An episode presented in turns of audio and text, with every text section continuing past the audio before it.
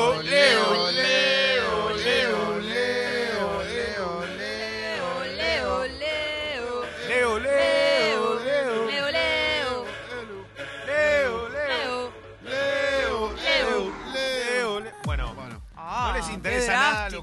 Me interesa todo, Leo, Ah, porque vos sos una referencia. ¿Qué- va- te- eh, vale ping-pong de preguntas y respuestas, la que quieras. Si tenés algo para preguntarme, preguntármelo ahora.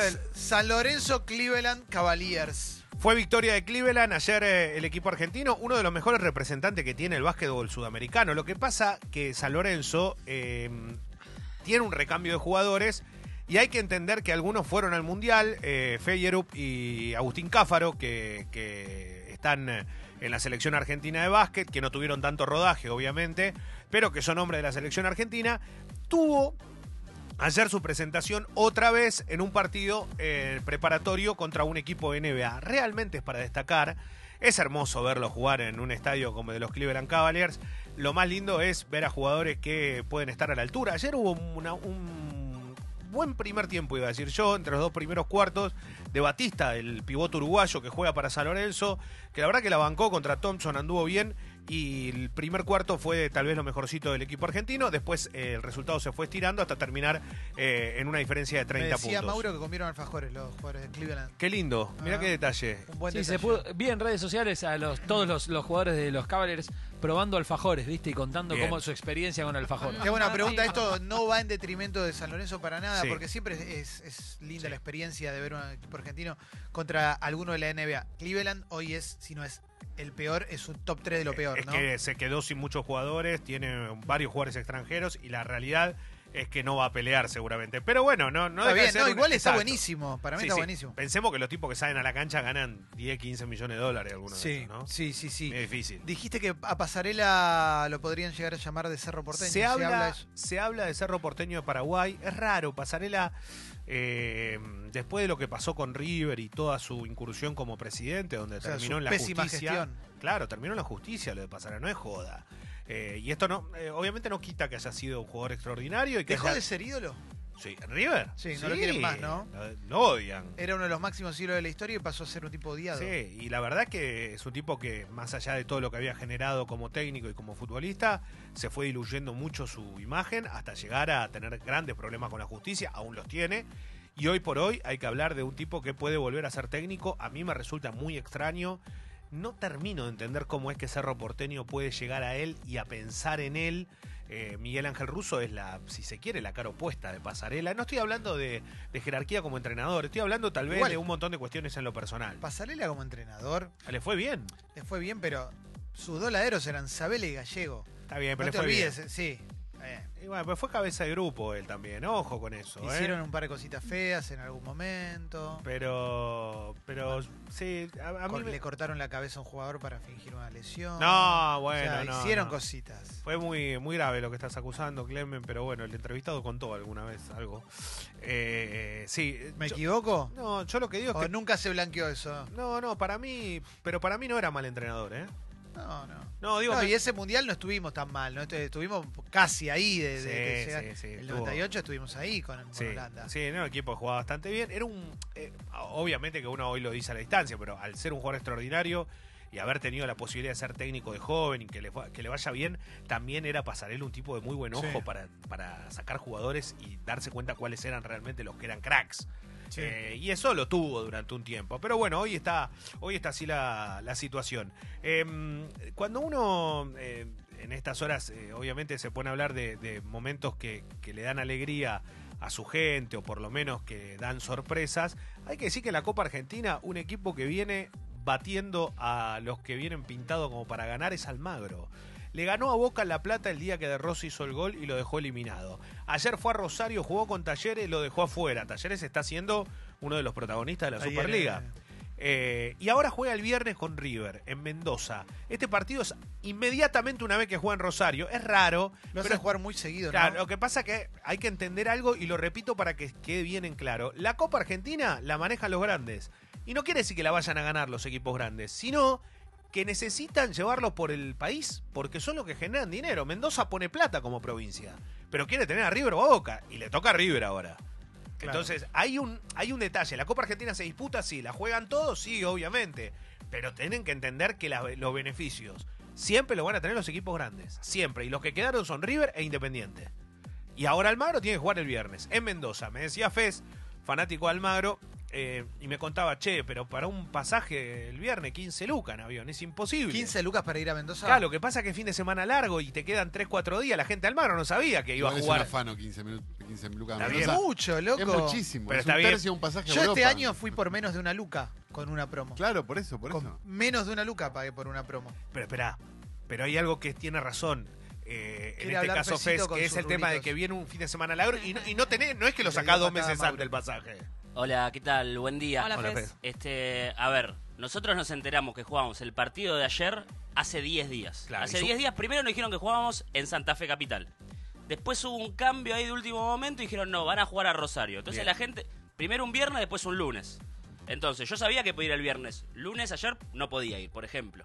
Entonces te lo van cambiando porque lo que se les canta, que puedo, que no puedo, que Talleres quiere, que River quiere. Entonces le dijeron, si le ganan a Talleres, El viernes. el viernes de la semana pasada, si le ganan a Talleres, el otro viernes tienen que irse a Mendoza Está a muy jugar con pegado. O sea, es muy pegado y además tienen que viajar. Es. Y un no- montón. a ver, no era favorito Almagro ayer a ganarle a Talleres, porque Almagro viene mal, está jugando mal en el campeonato, y porque Talleres es un equipazo. Entonces, nadie pensó de que el viernes íbamos a tener que sacar pasaje para ir a Mendoza.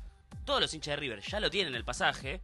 Es Es, distinto fin de semana aparte. largo, es Claro. viernes. El lunes está mil pesos el pasaje. ¿Por qué no lo jugamos el lunes? Eh, bueno, eh, pero Bueno, hoy... jugamos el lunes, le das siete días de descanso a los Ahora, loco, jugadores. qué grasada. Igual 15 lucas un pasaje a Mendoza. No, pero Eso eso... Pero, ¿por pará, qué pero es? eso Porque es fin de semana largo. Claro, es porque es fin de semana Está largo. bien, pero Pero fin de semana largo no puede subir 1500% un pasaje. Yo entiendo, yo en- entren, eh, o sea, busqué la más barata de todas. Entiendo que los grandes manejan, River juega a la Libertadores, Olvídate. Fe, son 30.000 Pero hinchas, son 30.000, 40.000 hinchas de River que van a la de cancha. final de una copa que nosotros llegamos con mucho mérito y con muchísimo esfuerzo y que nos costó un montón. Nos pueden poner tres días más, tres días más te estoy diciendo. Estás enojado, estás Basta, muy Fez, enojado porque quiero ir a la cancha. Fez, no llores, Fez. Eh, Eh, pero bueno, esto que marca Fecito es entendible. ¿Por qué? Porque muchos hinchas le pasa lo mismo con la Copa Argentina. No deja de ser la más atractiva y que hay sorpresas. Y eso es lindo también, porque ves cómo los más chicos a veces se hacen de los grandes y es un momento de, de- de orgullo para cualquiera de estas Sí. instituciones. Igual, eh, hay un dato que recién hablábamos eh, en la previa y que está bueno mencionar. Porque hay una, una revolución en general con respecto a lo que ocurre con la televisación de los partidos de los torneos nacionales, en este caso la Primera Nacional y la B Metropolitana, con respecto a la televisación. La empresa que tiene los derechos ha negado el permiso a todas las transmisiones partidarias a que puedan hacerlo en vivo. ¿Qué Sí. significa eso? Que mediante el streaming, la empresa que- que tiene los derechos, que es TIC, lo que hace es pasar con sus cámaras, con sus periodistas, con su gente, todo o casi todos los partidos de ascenso. El tema es que hay muchas transmisiones partidarias que hacen lo mismo en cada encuentro desde hace mucho tiempo, con alta calidad, que eso también hay que mencionarlo porque es muy bueno, y lo hacen a pulmón, puro esfuerzo y sacrificio. viene- ¿quiénes tienen viene- la razón? Viene Lo- Teisei y te borra todo. Claro, ¿quiénes tienen Chau. la... No te lo dejan, aparte eh, Ah. inician acciones judiciales, le pasó a los chicos de Platense. Platense al. Ahora, la realidad es que eh, acá hay un tema que, que yo voy a parar en el medio y voy a decir qué es lo que pienso rápidamente.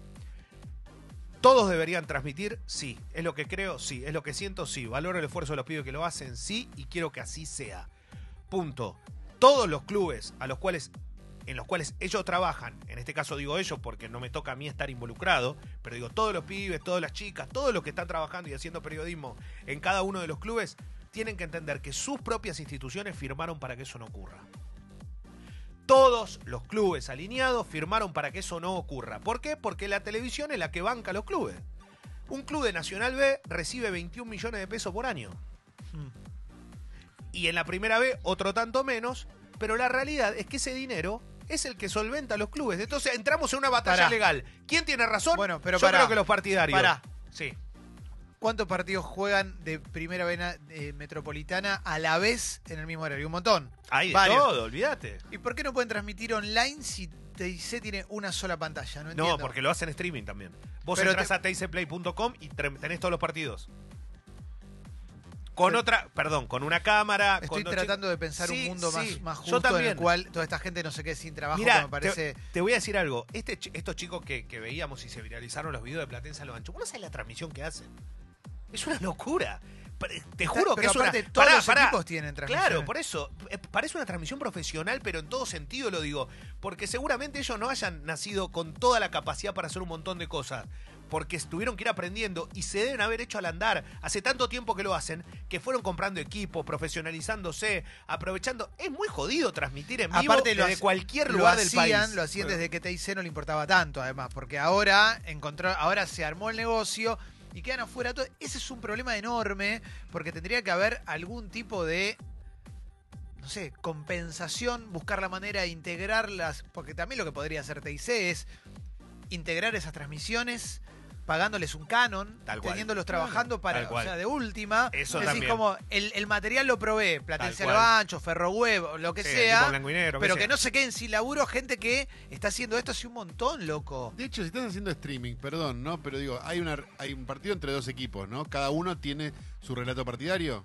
Sí. ¿Es así?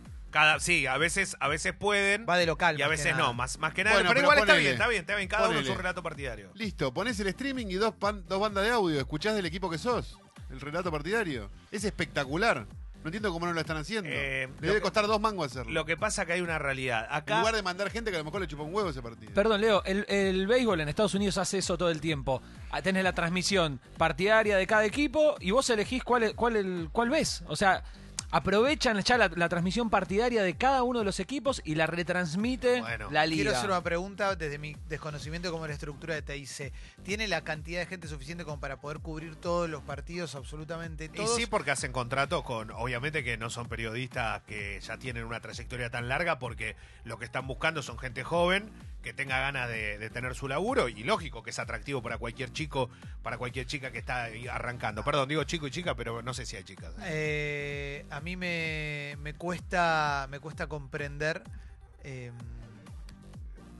la- la- una realidad sin transmisiones partidarias me, me resulta rarísimo porque forman parte Pero del encanto. olvídate, olvídate, acá está claro que no hay discusión de si, lo- de si los chicos tienen razón o no. Lloraba lo que sí, encima, no, pero aparte lo que te, lo que a mí me duele Horrible. de toda esta situación es que el esfuerzo que hay atrás de cada uno de estos, claro. de, esto- de esta gente, porque eh, muchas veces es muy difícil, aquel que no lo vive, no, no lo entiende, loco, lo, lo que se hace con los clubes de barrio es amor, no, y no hay otro acá dicen algo que es real también, como TIC tiene que llenar para todas esas transmisiones.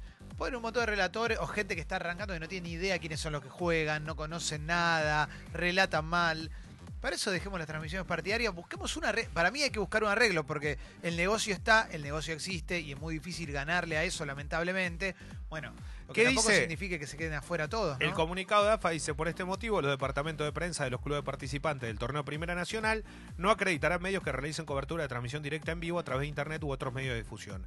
Esta negativa está basada en el correcto cumplimiento de lo pactado en el contrato entre Trisa y AFA. Trisa es la empresa que televisa, eh, Telered, eh, y será extensiva en todos los estadios que alojen un partido de la categoría. Los clubes firmados, ¿sabes cuántos son? Desde Agropecuario hasta Villa Dálmine. De Sí. la A a la B corta. ¿Qué significa sí. esto? Son todos. ¿Por qué? Porque también los clubes necesitan de esto y hay una realidad. Ojo, el detalle es que las transmisiones del ascenso, en el promedio, estoy diciendo en el promedio, no en la cantidad, recibieron más dinero que el Primera División. Porque hicieron otro contrato que lo hicieron antes con la AFA directamente y terminó siendo beneficioso por una cuestión de, de- de va y viene con el dólar, ¿no? Pero la realidad es que eh, eh, esto es muy, muy loco porque a mí, la verdad, como yo lo digo como periodista, pero como hincha también, yo veo las transmisiones que hacen los chicos que hacen transmisiones partidarias y me vuelven loco, me parecen fascinantes. Bueno, Y esto no quita que después también... Están llegando un montón de mensajes que dicen que las transmisiones de TIC se cortan todo el tiempo, además, y que no son buenas y que no están todos los partidos siempre. ¿Sabes lo que sufre el hincha del ascenso mirando partido por... Pero lo hace... Déjalo mirar, Pero, no sé. y aparte ¿viste? vos tenés que tener alternativas, esto es lo que hablamos siempre. ¿Por qué destruimos algo tan lindo? O sea, a mí me encanta. Vos me preguntas a mí, prefiero escucharlo por radio muchas veces. Si tengo la oportunidad de verlo y encima con gente que uno aprecia, que quiere, que sabe el laburo que le pone, y la verdad que me gusta. Me gusta, sí. Leo, ¿puede ser que las transmisiones partidarias también sean las el, lugar en donde hacen las primeras armas? Muchos de los periodistas que después llegan a- todos, a, todos, todos. Entonces es, es un despropósito sacar eso, porque es una gran escuela. Digo, en, en el caso de los operadores, la radio alternativa, antes mal llamada radios truchas, eran las primeras, la primera escuela para nosotros, donde agarramos las primeras armas. Por eso, por eso marco la diferencia. Esto que dice Mauro es así, lo banco a muerte, no comparto. Estos pelotudos que lo único que hacen es putear y decir imbecilidad una atrás de la otra, faltando el respeto a cualquier rival o coso. Eso no es periodismo, eso es una idiotez y deben ser sancionados. Y ojalá que no sea ni acreditado por Bueno, ningún club de la Argentina. Banca, ahí un- nos mandan el link. Perdón, no, pero son imbéciles que arruinan lo tan lindo que es el periodismo. A mí Bueno, me encanta. Está bien, pero esa- eso es, es un Pero está detalle. lleno, ¿eh? Es un detalle menor dentro de lo que estamos charlando. Sí. Leo. Eh, nos mandan un link con, con un tweet de la, la gente de Soy Celeste eh, TV, que son el- es la transmisión partidaria de Temperley. ¿Mm? No te asustes, Jessy. Te, te- te Celeste. preocupaste. No, no, no. Es, es Temperley es Celeste históricamente. Eh, Cele. Y te muestra, hay fotos de cuando empezó a transmitir Soy Celeste eh, en 2007 en un partido Talleres Temperley, Talleres de Remedio Escalada Sí. Temperley, Partido Mm. clásico. con sin cabina, con los equipos en medio de la gente y con 3G, eh, porque todavía no existía TIC Sport Play.